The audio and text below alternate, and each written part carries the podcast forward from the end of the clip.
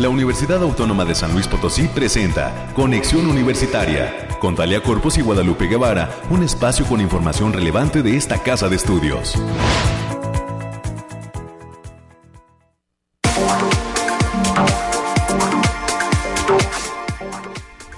Al fin es viernes, hoy es 16 de junio del año 2023. Muy buenos días, San Luis Potosí, México, el mundo, donde quiera que usted nos esté escuchando.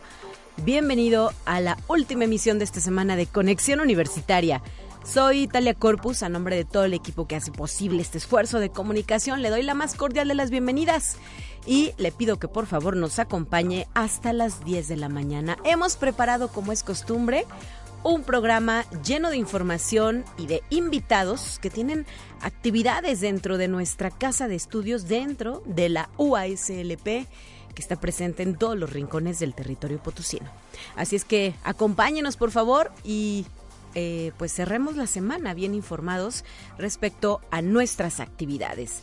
Hoy eh, quiero saludar con eh, especial atención al público que nos sintoniza en el 91.9 FM, la señal que nace en nuestro campus Matehuala, en la Coordinación Académica Regional Altiplano, y que nos permite llegar a múltiples rincones de esta zona geográfica del estado de San Luis Potosí, así como al sur de Nuevo León.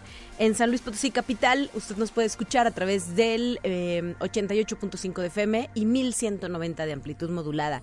Muchísimos saludos a quienes todavía encienden su aparato receptor. Y lo digo así porque, pues ahora más bien escuchamos a través el radio, a través de las señales digitales, ¿no? nuestros aparatos, nuestros teléfonos inteligentes, las tabletas, las computadoras. Así es que a quienes gustan de encender exclusivamente la radio para escucharnos, Muchas gracias por estar ahí. Em, le adelanto lo que tenemos contemplado para el día de hoy a las 9.20 de la mañana. Voy a platicar con la doctora Sara Serna Villagra. Ella es eh, coordinadora de la presentación de la serie titulada Paridad de Género y Respeto a los Derechos Humanos de las Mujeres en el ámbito político electoral, una actividad que es impulsada desde el posgrado de la Facultad de Derecho. Así es que de ello estaremos platicando y haciendo extensiva la invitación para que aquellas personas interesadas asistan a esta actividad que tendrá carácter de presencial. Para las 9.30 de la mañana, la doctora Celia Mireles Cárdenas, directora de la Facultad de Ciencias de la Información, nos va a compartir cómo es que se impulsa la vinculación social desde esta entidad académica. Así es que traeremos a los micrófonos de conexión su punto de vista, su opinión y sobre todo, pues aquellos hechos concretos a través de los cuales se impulsa este importante renglón como lo es la vinculación social desde ciencias de la información.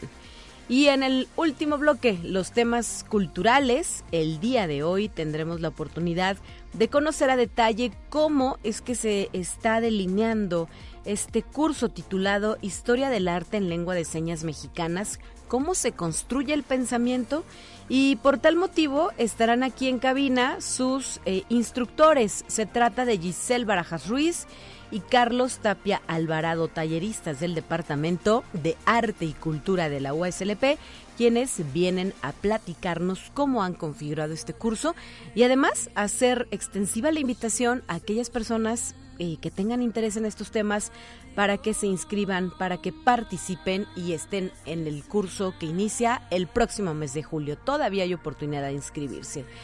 Así eh, pues tendremos estas entrevistas más las secciones que usted ya conoce, los temas que son una costumbre aquí en Conexión Universitaria. América Reyes en unos instantes más con las eh, notas universitarias. También nos estará acompañando eh, Alejandrina Dalemese, justo con el reporte del clima, que ya está lista para su participación.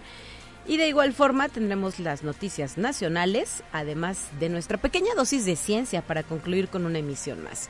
Gracias por su apoyo a mi productor Efraín Ochoa, Anabel en los controles técnicos, parte del equipo de Radio Universidad. 9 de la mañana con 6 minutos. Iniciamos.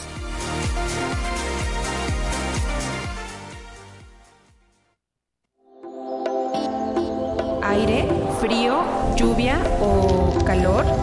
Despeja tus dudas con el pronóstico del clima. Y Alejandrina Dalemese ya está lista para su participación desde el Laboratorio de Variabilidad Climática. ¿Cómo estás? Muy buenos días, bienvenida. Qué gusto saludarte, Talia. Aquí te traigo el pronóstico más acertado en nuestro estado para este fin de semana y lo vamos a desglosar por zona. En el altiplano potosino se encuentra con temperaturas máximas de 36 grados centígrados y mínimas de 14. Cielos mayormente despejados con lapsos de nubosidad dispersa. Se esperan vientos ligeros de 15 kilómetros por hora y ráfagas moderadas que pueden llegar a superar los 30 kilómetros por hora. En la zona media tendrán temperaturas máximas de 44 grados centígrados y mínimas de 24. Cielos mayormente despejados con espacios de nubosidad dispersa. Se esperan vientos moderados de 15 kilómetros por hora y posibles ráfagas fuertes que pueden llegar a superar los 40 kilómetros por hora. En la Huasteca Potosina se presentarán temperaturas máximas de 47 grados centígrados y mínimas de 27. Cielos mayormente despejados con espacios de nubosidad de importancia. Se esperan vientos con velocidades de 10 kilómetros por hora y posibles ráfagas que pueden llegar a superar los 30 kilómetros por hora. En la capital potosina se presentarán temperaturas máximas de 36 grados centígrados y mínimas de 16. Cielos mayormente despejados con algunas nubes dispersas. Vientos moderados de 20 kilómetros por hora y ráfagas fuertes que pueden llegar a superar los 40 kilómetros por hora. Nuestras recomendaciones para este fin de semana, Talia, es avisarles que el factor de radiación ultravioleta se encuentra a nivel extremo por lo que se debe considerar no exponerse al sol más de 20 minutos consecutivos en horas de mayor insolación. También avisarles que tenemos alerta por onda de calor para la mayor parte del territorio potosino y se recomienda minimizar las actividades al aire libre, mantenerse bien hidratado y usar eh, protector de factor de radiación ultravioleta. Hasta aquí el pronóstico, Talia. Muchísimas gracias, Alejandrina. A hidratarnos bien, se acerca el fin de semana, nada con exceso, todo con medida. Por lo pronto un cafecito, ¿verdad? Para arrancar la semana, perdón, para arrancar el fin de semana con energía. Híjole, me distraen allá fuera en cabina. Lalo Carrillo, saludos. Gracias, Alejandrina. Hasta la próxima semana. Nos vemos el lunes, Talia. Hasta pronto.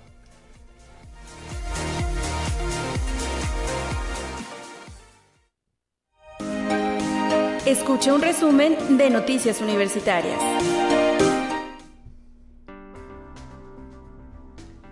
Y seguimos con la información de nuestra Casa de Estudios América Reyes. ¿Qué novedades nos traes? Bienvenida, muy buenos días. Buenos días, Tale, a ti y a quienes nos sintonizan a través de las diferentes frecuencias. Pues buenos y calurosos días de inicio de fin de semana. Cuídese mucho, póngase bloqueador. Si no tiene que salir, no salga. Y de preferencia. De preferencia, quédese en su casa, la verdad, sí. Aunque debo decir que las casas en San Luis Potosí no están construidas tampoco como para soportar las altas temperaturas. Hoy, si no tienes un buen ventilador y los pudientes un mini split, no la libramos, ¿verdad? Exactamente, así que cuídese mucho, cuídese mucho. Mientras tanto, pues vamos rápidamente a la información. Y la Universidad Autónoma de San Luis Potosí y la Fundación BBVA dieron la bienvenida a becarios de la generación 2022 del programa Chavos que Inspiran de esta fundación BBVA. En esta ocasión fueron 172 estudiantes quienes serán beneficiados con esta beca. La ceremonia tuvo lugar en el Paraninfo Universitario Rafael Nieto Compeán y el evento fue presidido por el maestro Federico Arturo Garza Herrera, el secretario general de la institución, en representación del doctor Alejandro Cermeño Guerra. Al hacer uso de la palabra, el secretario general destacó que la universidad se da cuenta de los grandes beneficios que genera en la juventud el programa de becas BBVA para chavos que inspiran. Por ello, es bienvenida esta nueva generación de becarios que desde hace 20 años están otorgando estos alicientes para jóvenes de excelencia con escasos recursos. Así es, y los chicos estaban muy contentos. Ayer tuvimos oportunidad de estar un momento ahí en la ceremonia, se les ve ya contentos, ¿no? Por haber obtenido este estímulo que les ayuda eh, pues a paliar las condiciones económicas de sus hogares, aportar un poco para eh, poder continuar con sus estudios, que eso es muy importante para nosotros. Así es, Talia, y también con el propósito de avanzar a paso firme hacia la gratuidad de la educación superior pública, la Universidad Autónoma de San Luis Potosí, a través de su Comité Central de Becas, hace una atenta invitación a las y los interesados a participar de la convocatoria general de becas para estudiantes de reingreso al ciclo escolar 2023-2024 A pesar de las restricciones presupuestales, la máxima casa de estudios Potosina apoya la permanencia y conclusión de estudios de su alumnado. Las personas interesadas y que cumplan con los requisitos podrán presentar sus documentos del 15 al 30 de junio del presente año en las oficinas de las consejerías de alumnas y alumnos o en las diversas oficinas de la Federación Universitaria Potosina. Pueden revisar más información a través de la página https dos puntos diagonal diagonal www.uaslp.mx, diagonal páginas, diagonal vida guion estudiantil, diagonal 4849. Les recordamos, del 15 al 30 de junio tienen para poder acceder a estas becas. Así es, para que junten la documentación, armen su expediente y lo presenten ante las consejerías de estudiantes o las oficinas de la Federación Universitaria Potosina, quienes eh, van a recopilar toda esta información que se eh, pues eh, que, esté disponible, ¿verdad? Para poder solicitar este estímulo y pues de esta manera también la UNI, como lo decías, América ayuda a la economía de las familias. Así es que pues no olviden que hay requisitos que cumplir, pero podríamos decir que todas y todos quienes estudian una licenciatura en la USLP tienen el derecho a solicitar esta beca. Así es para que se pongan muy, muy al pendiente. Y el Departamento de Articultura de esta universidad impartirá en este verano los talleres de Historia del Arte en Lengua de Señas Mexicanas, Constantinopla antes del Imperio Romano e Historia de San Luis Potosí desde la memoria y sus monumentos, así como danza de K-Pop y belly dance. Los, los cursos y talleres son abiertos para público en general con costos accesibles. El periodo de inscripciones cierra el próximo 30 de junio del presente año y los talleres se van a desarrollar del 3 al 21 de julio. Para mayores informes, las y los interesados pueden acudir al Departamento de Articultura que se ubica aquí en el Centro Histórico, a lista número 475, o bien se pueden comunicar a los teléfonos 4448 12 78 14 o al 4448 26 1300. La extensión es la 1269 o si quieren también pueden mandar un correo a arteycultura.uaslp.mx.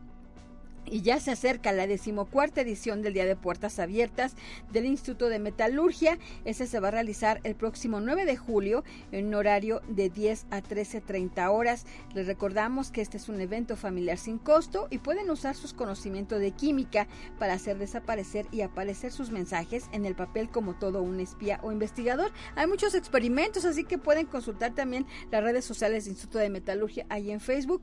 Esta es una gran oportunidad para chicos y grandes de adentrarse al mundo de la ciencia. Así es, América, y más adelante vamos a tener eh, una entrevista justo con las organizadoras de esta actividad. Ya nos habían platicado que se acercaba la fecha de realización, pues llegó el momento de invitarlos aquí a los micrófonos de Conexión Universitaria para que nuestra audiencia se sume a estas actividades que están pensadas para personas de todas las edades y no tienen o no deben de tener conocimientos de ciencia eh, a fuerza, ¿verdad? Solo el interés y el gusto de eh, poder participar de esto. Sí, así es, así que los esperamos el próximo 9 de julio. Y la Universidad Autónoma de San Luis Potosí, a través de la Dirección de Internacionalización, invita a las y los estudiantes para que participen de su programa de movilidad virtual para estudiar en una Universidad de México o del mundo. La fecha límite de registro es el próximo 20 de junio del presente año y pueden encontrar la convocatoria completa. No les voy a decir la liga porque está muy larga. Está muy larga, pero sí pueden checar la página www.uaslp.mx ahí pueden buscar el, la dirección de internacionalización y ahí se les abordan todos, todos los, todos los, los requisitos que se requiere para poder ingresar a este programa de movilidad virtual que les recordamos la fecha límite de registro es el próximo 20 de junio. Muy bien. Y la universidad también está invitando a descargar la app UASLP Campus Digital, donde pueden descargar su credencial de universitario completamente digital. Si eres estudiante, académico o administrativo, pueden crear su identificación universitaria con su correo institucional y utilizada como un medio de educación oficial y digital. Pueden buscar la app UASLP Campus Digital a través de las tiendas de aplicaciones Google Play y App Store. Y el área administrativa de la Facultad de Ingeniería está invitando al público en general para que participen de los talleres de elaboración de productos alimentarios, así como de productos no alimentarios. Ambos talleres tienen fecha límite de inscripción hasta el próximo 7 de julio del presente año. En ambos hay cupo limitado, así que si pueden pedir mayores informes, pueden marcar al teléfono 4448 26 2300. La extensión es la 6047 o bien manda un correo a estela.ledesma.uaslp mx Y también la Facultad de Enfermería y Nutrición está invitando a todas y todos los interesados a que participen del Seminario Permanente de Investigación a la conferencia que será impartida por el doctor Fernando Guerrero Castañeda de la Universidad de Guanajuato. Él es presidente de la Academia Mexicana de Fenomenología e Investigación Cualitativa en Enfermería y Salud AC, quien va a platicar sobre la investigación cualitativa en el campo o escenario de la enfermería. La cita es el próximo miércoles 21 a partir de las 8 de la mañana. Se trata de una conferencia gratuita que será transmitida en la sala de videoconferencia de la facultad o bien pueden unirse a la reunión a través de la plataforma Zoom. Los códigos de acceso se encuentran en la red social de Facebook de la Facultad de Enfermería y Nutrición UASLP. Así que es una interesante oportunidad. Si no puede asistir, puede también hacerlo a través de la plataforma Zoom. Y la Facultad de Estudios Profesionales de la zona Huasteca, nuestro campus Valles, tiene listo el programa completo de las ponencias y expositores que van a, se van a desarrollar en el tercer Congreso Interdisciplinario perdón, del STEAM a la práctica clínica, donde ya se tiene confirmada la participación de la investigadora Leticia Yáñez Estrada de la Facultad de Medicina. Ella va a hablar de plaguicidas y la salud femenina. La cita es el próximo jueves 22 de junio a partir de las 9.30 horas. Pueden consultar el programa en el Facebook del Centro de Investigación y Extensión de la Zona Media, el Balandrán UASLP. Muy bien, pues a participar, la convocatoria está abierta todavía, ya falta muy poco para el desarrollo del evento, pero estamos pues en tiempo, ¿verdad?, de hacer este, extensiva esta invitación América. Así es. Y bien, continuamos la Facultad de Ciencias de la Comunicación realizará una masterclass de derechos de autor y propiedad intelectual en línea. La cita también será el próximo 22 de junio a las 10 de la mañana y estará a cargo de la asesora jurídica del Centro de Capacitación Cinematográfica, la licenciada Suku Mejía. El acceso será totalmente gratuito y pueden consultar el enlace y pueden pedir informes a través del correo eanguian.uaslp.mx o bien al teléfono 4448 56 45 80. Perfecto, pues con esto cerramos tu participación. Muchísimas gracias por habernos acompañado eh, a lo largo de la semana. Excelente fin de semana y literal, ahora sí, váyase por la sombrita porque sí está muy feo. Cuídense mucho. Y a usar eh, ropa de algodón de preferencia para hacer frente a estas altas temperaturas. 9 de la mañana ya con 19 minutos. También tenemos otra invitación, no puedo dejar de mencionar, para que lo apunte en la agenda, para que asista y participe, ya que mañana, 17 de junio, llega una edición más del Tianguis Macuili Teotzin, este mercado de productos naturales y orgánicos, un proyecto que se impulsa desde la Facultad de Agronomía y Veterinaria a través de la figura de eh, nuestro eh, gran amigo el doctor Ramón Jarquín, a quien le mandamos muchos saludos. Bueno, pues mañana, a partir de las 10 de la mañana y hasta las 3 de la tarde, en la explanada exterior de la calle Niño Artillero entre la Facultad de Ingeniería y la entrada de la Facultad del Hábitat de la UASLP es que se va a desarrollar esta actividad del mercado de productos naturales y orgánicos Macuilitiotzin. Si usted nunca ha estado ahí y se pregunta, a ver, ¿cómo qué hallo? ¿Cómo qué puedo comprar? Bueno, pues hay, eh, por ejemplo, productos derivados de la miel, Em, también eh, se encuentran eh, panadería, una hay pan, hay pan eh, pues que es realizado con los más altos estándares de calidad. De igual forma, se están ofertando ahora plantas reproducidas en invernadero para las y los amantes de las plantas. Hay otra tienda, se llama Casa Garambullo, ellos son un huerto orgánico familiar que opera bajo los principios de la agroecología. Este huerto se ubica en el altiplano potosino y cuenta con una certificación orgánica para toda su producción vegetal desde 2016 y ellos de igual forma están ofreciendo eh, pues estas, estas verduras de temporada. Hay otra marca de café, se llama Café Cumbres, un producto que está elaborado artesanalmente en la Huasteca Potosina y eh, pues ellos también están a la venta y están presentes en este mercado de eh, productos naturales y orgánicos Macuiliteotzin. Le recuerdo, explanada exterior de la calle Niño Artillero entre la entrada de la Facultad de Ingeniería y la entrada de la Facultad del Hábitat de la Universidad Autónoma de San Luis Potosí, de 10 de la mañana a 3 de la tarde.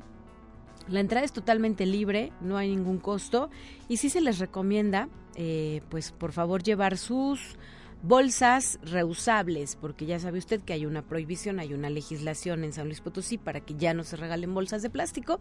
Somos sujetos de esto y por ello pues se les pide llevar estas bolsas reusables para eh, poder eh, pues eh, cargar sus productos, ¿verdad? Aquello que usted decida llevarse a casa. 9 de la mañana con 22 minutos. El día de ayer, también jueves, como cada semana, le quiero hacer una recomendación, ya que fue lanzado el capítulo número 107, ya vamos en el 107, del semanario de la UASLP hecho por y para estudiantes. En esta ocasión lleva por título Museos y Cine. Se llama Primera Línea este programa de las y los universitarios y eh, ya está disponible. Usted lo puede encontrar en la página oficial de YouTube de la UASLP.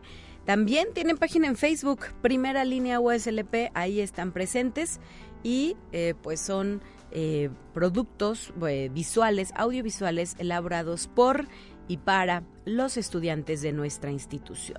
La Secretaría de Investigación y Posgrado nos continúa haciendo esta invitación para que las personas interesadas participen en lo que será la próxima Semana de Posgrado UASLP 2023. Como lo platicamos esta semana, la actividad se va a llevar a cabo en el mes de septiembre del 26 al 29 y se está invitando tanto a estudiantes actuales de posgrado como a, a egresados de alguno de estos programas académicos de nuestra institución, que por cierto, me parece que ya andaba alcanzando la cifra de 100 posgrados, si no es que ya la superó.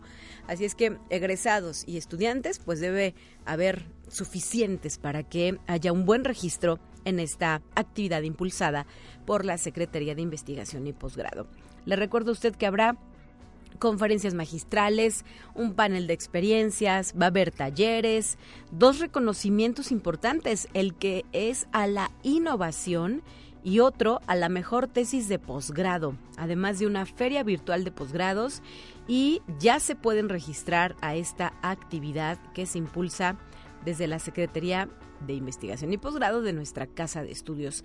Respecto, por cierto, a lo que es... Em, las conferencias. Sabemos que estará presente, por ejemplo, el doctor Eric Sánchez Flores, es presidente del Consejo Mexicano de Estudios de Posgrado, o COMEPO por sus siglas.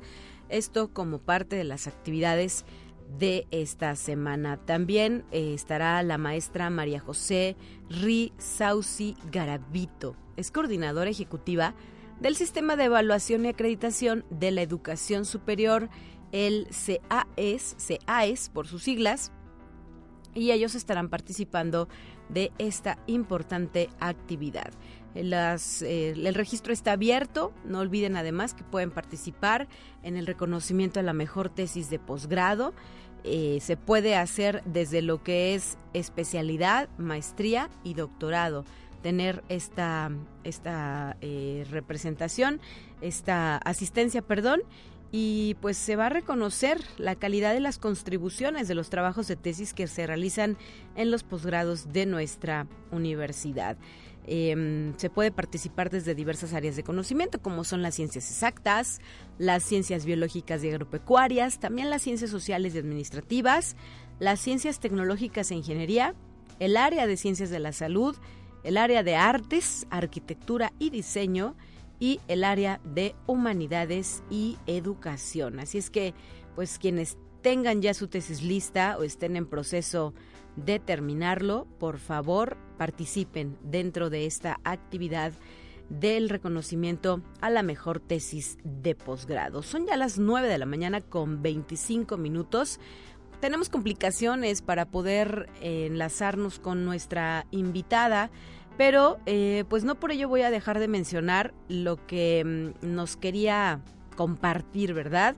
Tengo eh, por aquí la información respecto a lo que es esta actividad eh, que se va a llevar a cabo el próximo 19 de junio. Estamos hablando del próximo lunes, porque ya pues la premura del tiempo apura, ¿verdad? A las 5 de la tarde, en la División de Estudios de Posgrado, específicamente en la sala interactiva, eh, la Facultad de Derecho nos está invitando a la presentación de la serie de libros titulada Paridad de Género y Respeto a los Derechos Humanos de las Mujeres en el ámbito político electoral.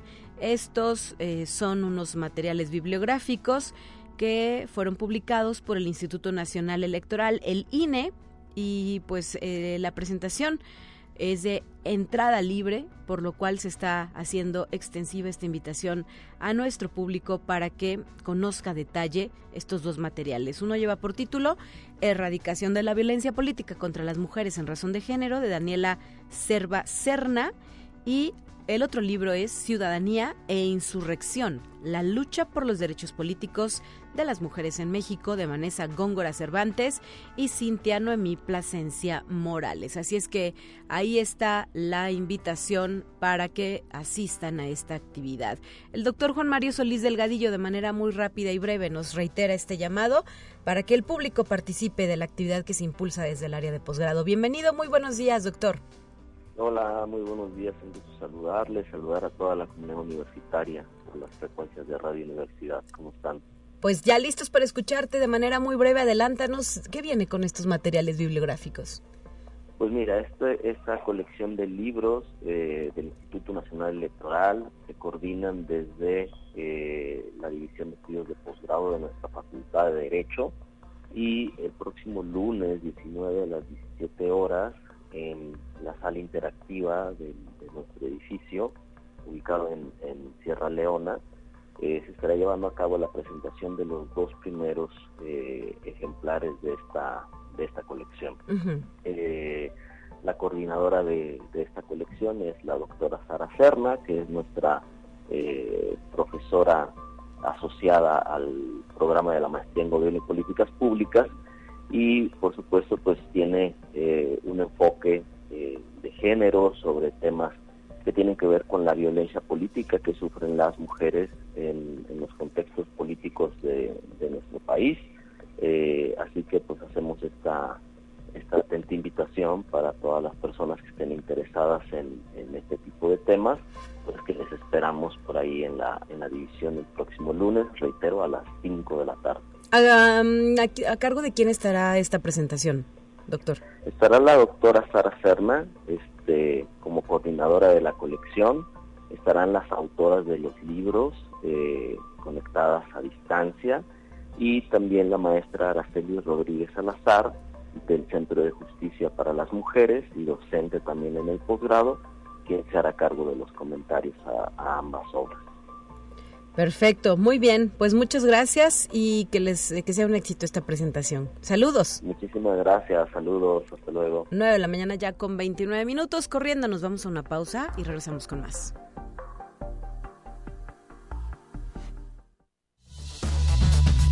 Vamos a una breve pausa. Acompáñanos.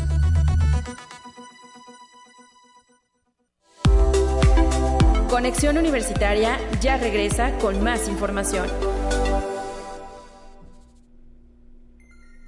Presentamos la entrevista del día.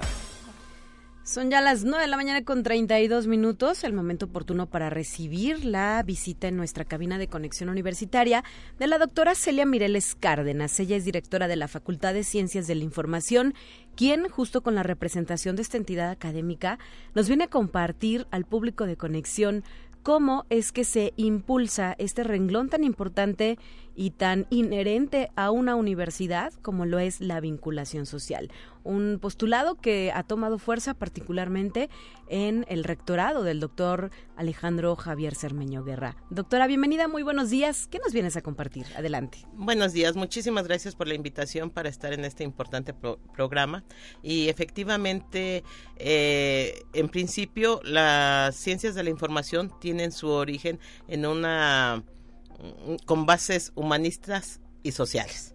Ahí está el, el origen. El origen, del el meollo del tema, ¿verdad? Entonces, de forma natural, eh, las actividades o la formación que se brinda en estas eh, llamadas ciencias de la información, que estamos hablando de lo bibliotecología, archivología, museografía, informática y ahora este bueno mm, con todas sus eh, derivaciones que se pueden realizar pues están realmente la misión principal es atender a las personas a la sociedad las necesidades de información que les permitan tomar decisiones certeras desde una decisión personal hasta una institucional o una profesional. De esta manera, pues bueno, la vocación de la misma facultad es establecer estos vínculos sociales, de estos vínculos de colaboración eh, social y ahora, como bien mencionas, a partir de las políticas que impulsa nuestro señor rector, el empresarial y el eh, podríamos decir, perdón, empresarial, eh, también es, es importante, ¿verdad?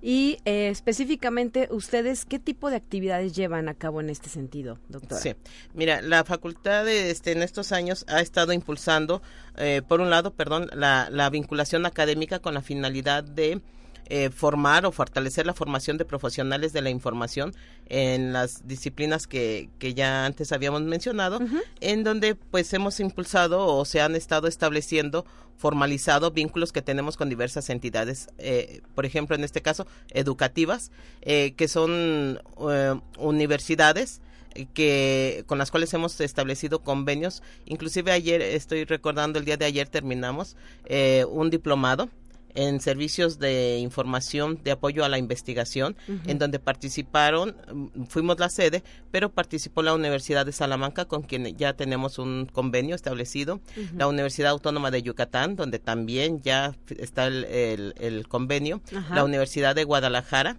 Estas cuatro instituciones nos unimos para eh, formar profesionales o apoyar la formación de profesionales eh, de la información, eh, pues en realidad se abrió el, el diplomado a toda América Latina, al igual que tenemos otro diplomado en marcha, ya es la segunda edición en archivología, en archivos, con la Asociación Latinoamericana de Archivos, donde precisamente en la primera generación fueron 40 personas que se inscribieron de toda América Latina, ahorita hay 36 inscritas y que nos ha permitido llegar eh, y llegar a estos a todos los lugares y eh, y poder este colaborar. La finalidad de estas colaboraciones es fortalecer la, la educación o la participación de nuestros propios profesores de la universidad, aprovechar eh, la, la formación de titulación, porque ahora en la facultad la, eh, el ejercicio o el eh, tomar diplomados cuenta como opción de titulación, entonces se han inscrito. como ha pasado en otras facultades, ¿verdad? Efectivamente. Y por ejemplo, ahora hubo un congreso en Toluca en, en marzo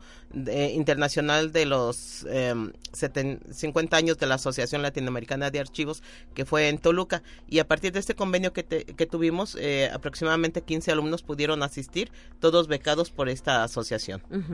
Y eh, pues en esto participan también las y los estudiantes, ¿verdad? Sí. Sí, los estudiantes, ahora sí que no, no es cliché, pero es nuestra razón de ser y es precisamente a quienes están enfocadas estas actividades. Eh, aparte, pues bueno, se han establecido convenios con la, con la UNAM, sí. ¿verdad? Con la, estamos en vistas con la, el Politécnico, también para que eh, precisamente estos convenios van más, van más precisados a los estudiantes para que puedan hacer movilidad. Ya tuvimos en este semestre un alumno del Politécnico, esperamos otros cuatro, pero también el interés de que nuestros alumnos vayan a hacer movilidad a, esto, a estos lugares. Claro, porque la movilidad es un, es un renglón muy importante en la formación de nuestros estudiantes con una visión global, ¿verdad? Abrirse a otras experiencias les permite eh, pues eh, tener pues una mayor sensibilidad y un mejor tacto respecto a, los, a lo que les espera cuando egresen de, de su carrera. Así es. Eh, y ya en la parte de colaboración, podríamos decir, a partir de la servicio social y prácticas profesionales, llegamos pues en general a todos los sectores, este, el público, el gubernamental y pues a nuestra propia universidad. Eh, los eh, jóvenes hacen sus prácticas y, contribuyen a su formación en las diferentes entidades de nuestra universidad, casi en todas hay un, un, egresado o ha estado un alumno nuestro, pero también a, a nivel estatal, en el municipio, en gobierno, y ahora eh, estamos buscando abrir este campo, aunque se ha dado obviamente, pero impulsar más en el, sector empresarial e industrial, donde eh, ha habido o está habiendo mucha aceptación de, de, nuestros estudiantes y egresados y es un sector que estamos impulsando, inclusive ahora eh, hay empresas que nos están colaborando precisamente con la formación o el apoyo a partir de la de esta visión empresarial y que nos han permitido ofrecer cursos patrocinados por empresas eh, ahorita del propio sector de la industria de la información pero que nos está y que próximamente nos vamos a seguir dando este cursos de este tipo verdad pero es lo que estamos impulsando para atender realmente ese mercado y esa demanda porque al final es una demanda social lo que está pidiendo el sector industrial y empresarial. Así es doctora y es un eh, es un espacio que además pues no está exento de estas necesidades del manejo de la información, ¿verdad? Porque aunque ha evolucionado las formas de atenderlo, de, tratar la información, inclusive de hacer la información, eh, pues la necesidad va a estar siempre presente. Sí. inclusive fíjate que el día de ayer tuve, tuvimos dos solicitudes, digo, las comento, eh, porque una fue de Aguascalientes y otra de Veracruz, donde están en el sistema agropuerto perdón, lo dije mal, pero bueno, este de puertos de, de, Veracruz. Y, y, una, una empresa de valores de Aguascalientes que llamaron a la facultad a solicitar nuestros empleados porque me dijeron así textualmente porque yo contesté, me dijeron, este es que aquí en Aguascalientes no hay la carrera de biblioteconomía, bueno ellos hablan de biblioteconomía y queremos un profesional de, de ustedes, mm, dice, este por favor y me dijeron que, que ustedes podrían apoyarnos. Y lo mismo pasa eh, en Veracruz. Entonces, eh, esta, y son empresas, a lo que voy, son empresas que requieren de nuestros eh, profesionales que estamos formando para atender pues las necesidades pues sociales, no solamente son económicas, al final es una necesidad social de, de, de sus entidades. Y esa es la función que estamos impulsando en esta administración. Perfecto. Pues ahí algunas de las vertientes importantes en las que se vincula socialmente la Facultad de Ciencias de la Información.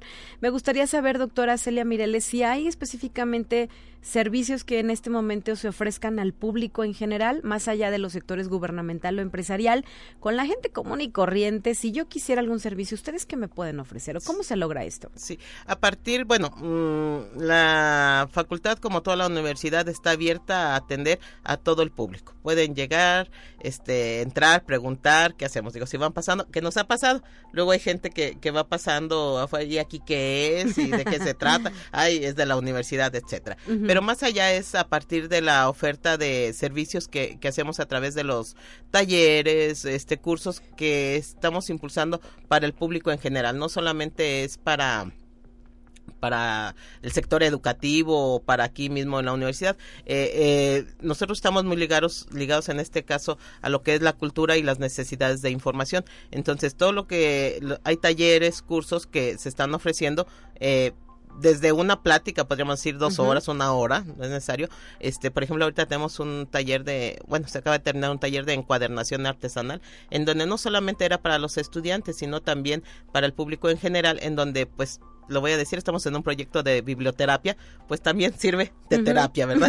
distraerse un poco, alejarse del mundo. Entonces, a partir de nuestras redes sociales de la misma universidad, pueden estar informados de lo, de lo que ofrecemos y si no, también eh, comunicarse con nosotros, también no quiero decirlo así tanto a la carta, pero también es una forma de, de acercarse de que ha habido entidades que se nos acercan a solicitar servicios en específicos y en específico y por supuesto que tratamos de atenderlo en la medida posible. Perfecto. Ahora, eh, con el tema de admisión, ya pasamos con esta etapa de preinscripciones, pero también tuvieron acercamiento con aspirantes, ¿no? Ah, no, sí, claro que sí. Pues atendimos pues una gran cantidad de, de, jóvenes de, um, de nivel bachillerato y, y este, ¿cómo se llama? y secundaria eh, a partir de bueno las distintas actividades de difusión pero sobre todo estamos impulsando o hemos estado este fomentando que los mismos jóvenes sean quienes atiendan a otros jóvenes a partir de las mismas asignaturas que realizamos. En el caso particular yo imparto una asignatura que se llama alfabetización informativa que básicamente es enseñar a las personas que aprendan a usar la información de la forma correcta, así en términos generales, ¿verdad? Entonces los jóvenes en sus trabajos finales, eh, la actividad fue que ellos buscaran y ellos gestionaran precisamente este grupos para de, estudiantes de bachilleratos para que lo pudieran este dar a conocer de qué se trata. Casualmente, bueno, dentro de los resultados a mí me llama la atención de que todos los jóvenes eh, eh, de mi grupo eh, eligieron los temas de detección de noticias falsas.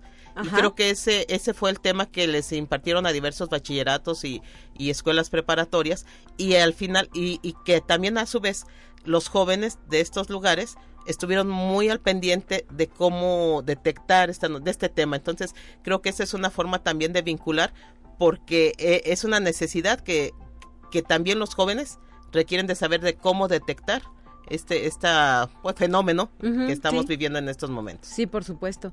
Pues muchísimas gracias por habernos acompañado en esta ocasión, doctora Celia Mireles Cárdenas, desde la Facultad de Ciencias de la Información, que físicamente, ¿ustedes dónde se ubican? Platícanos en la avenida en Avenida Industrias número 101 en donde está el mural que próximamente vamos a inaugurar.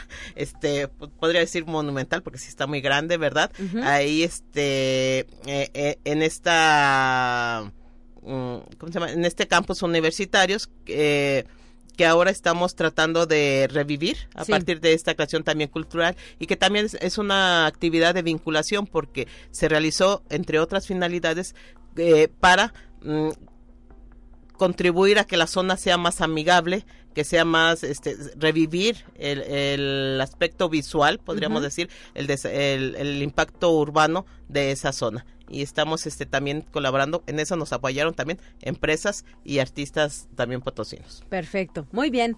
Gracias y pues hasta la próxima. Gracias, muy amable. 9 de la mañana ya con 44 minutos está lista nuestra siguiente sección, vamos a escuchar.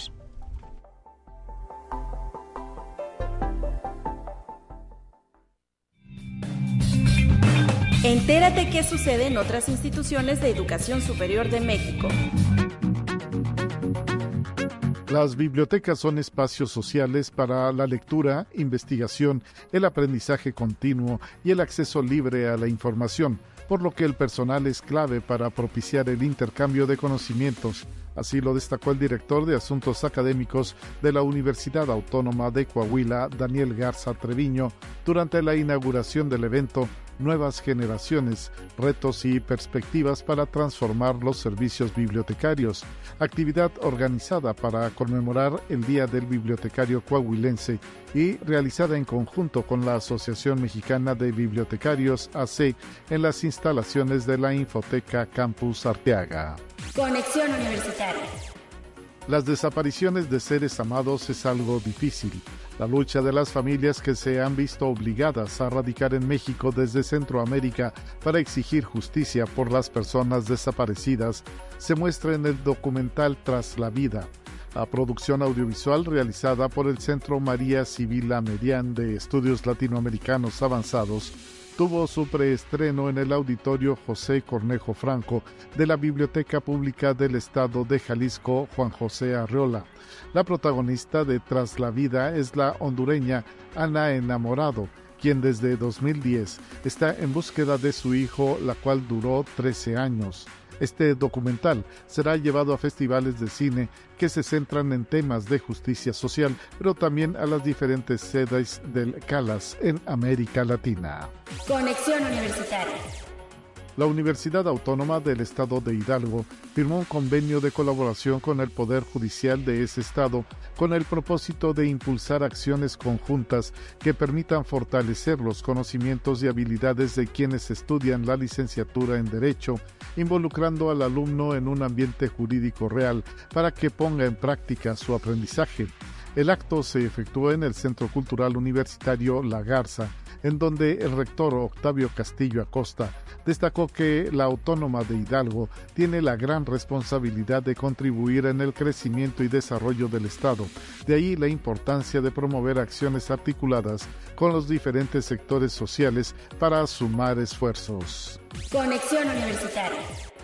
El rector de la Universidad Autónoma de Sinaloa, doctor Jesús Madueña Molina, reiteró que la autonomía universitaria no está a negociación, que no se está en contra de una reforma a la ley orgánica, que hay transparencia de sobra en la institución y que no tiene de qué avergonzarse en su desempeño al frente de la institución.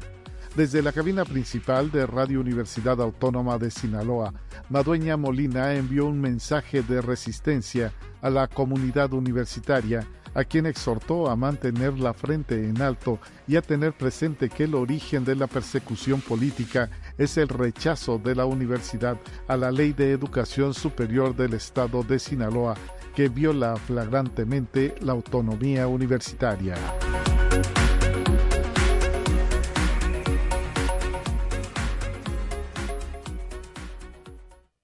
Te presentamos la entrevista del día. Son ya las 9 de la mañana con 48 minutos y en unos instantes más estaremos recibiendo a nuestros invitados de la última sección, los temas culturales. Antes tengo por aquí una invitación que está haciendo la Coordinación Académica Región Huasteca Sur, que tendrá lugar esta actividad el próximo 26 de junio a las 4 de la tarde, ahí en el auditorio de nuestro campus Tamazunchale. Se trata de la conferencia titulada Violencias y Discriminación en las comunidades LGBTIQ y más y estará a cargo del doctor Raúl Morales Villegas, quien es profesor investigador de tiempo completo de la coordinación de la CARS y presidente del Comité Huasteca Incluyente.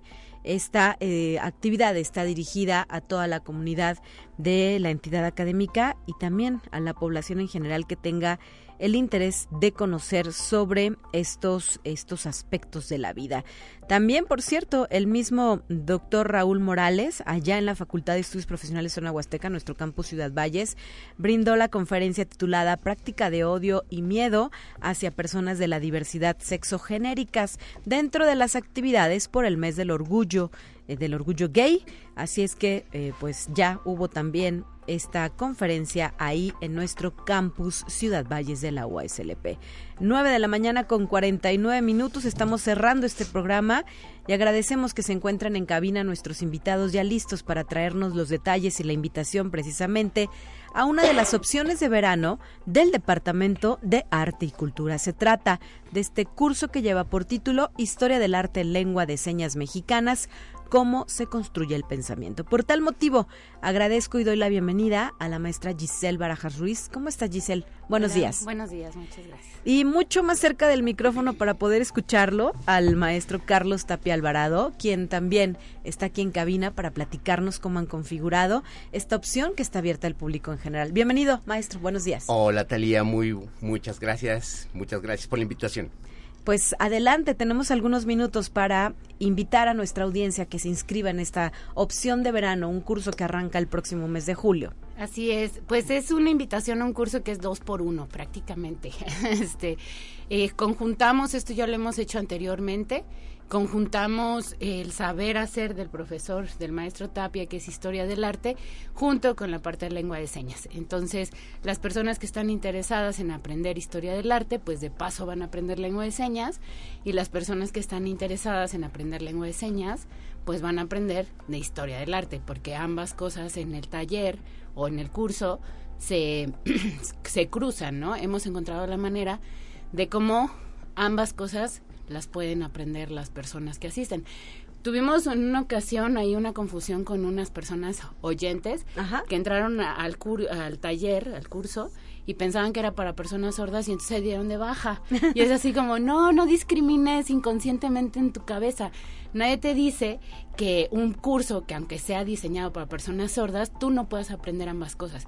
Pero aquí la intención es que aprendas de ambas cosas. No va a ser en lengua de señas el curso.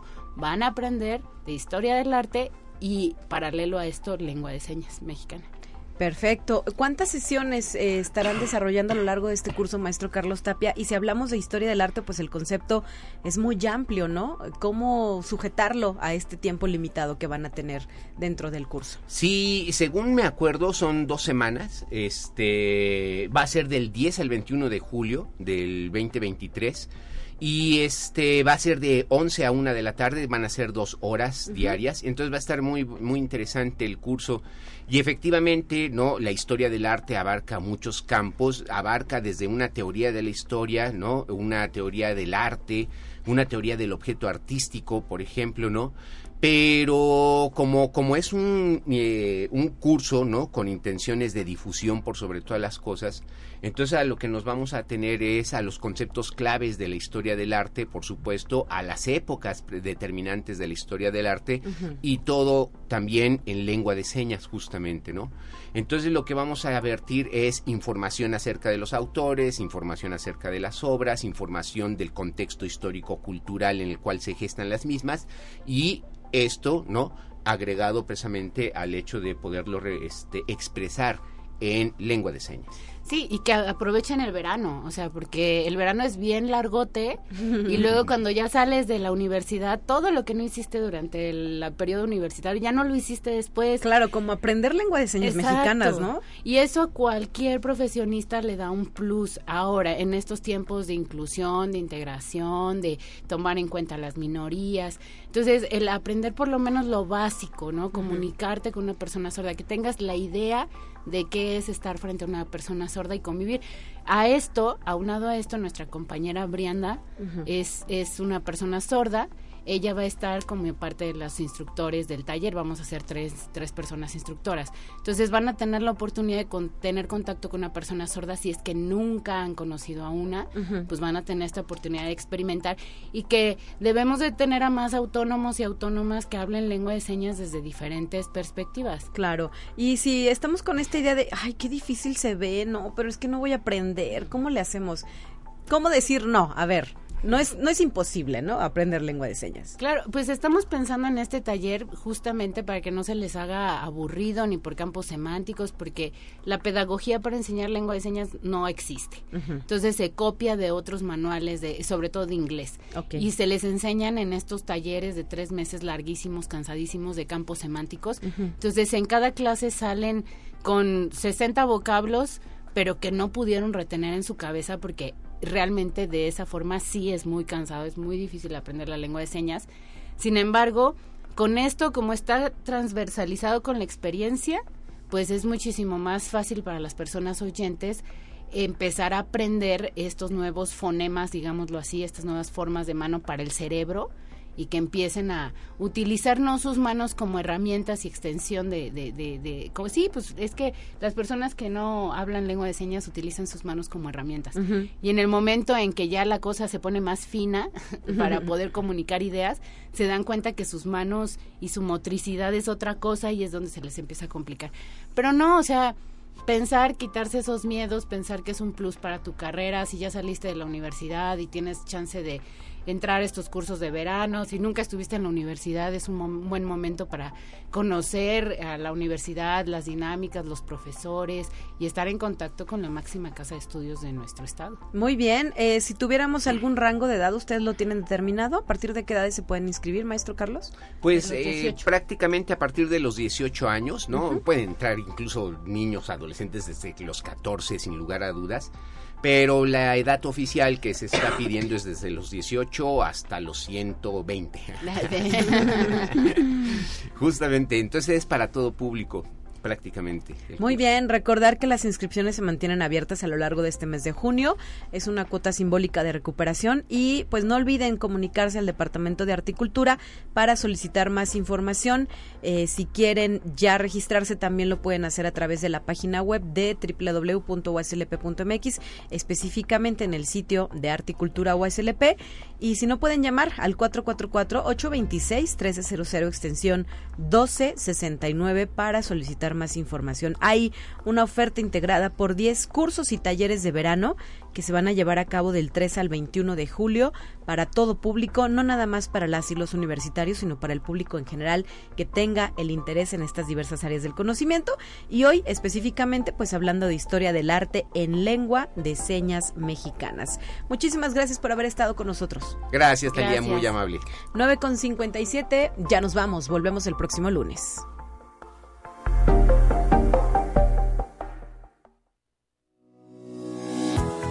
La Universidad Autónoma de San Luis Potosí presentó Conexión Universitaria con Talia Corpus y Guadalupe Guevara.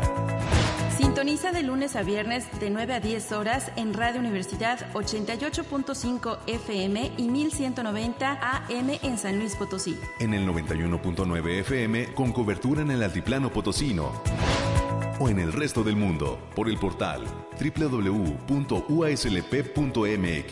y la app UASLP de descarga gratuita.